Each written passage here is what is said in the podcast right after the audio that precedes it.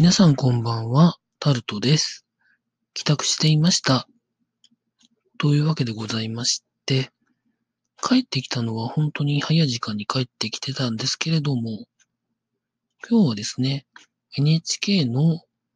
プロの流儀だったと思うんですけど、そこにプロゲーマーの方が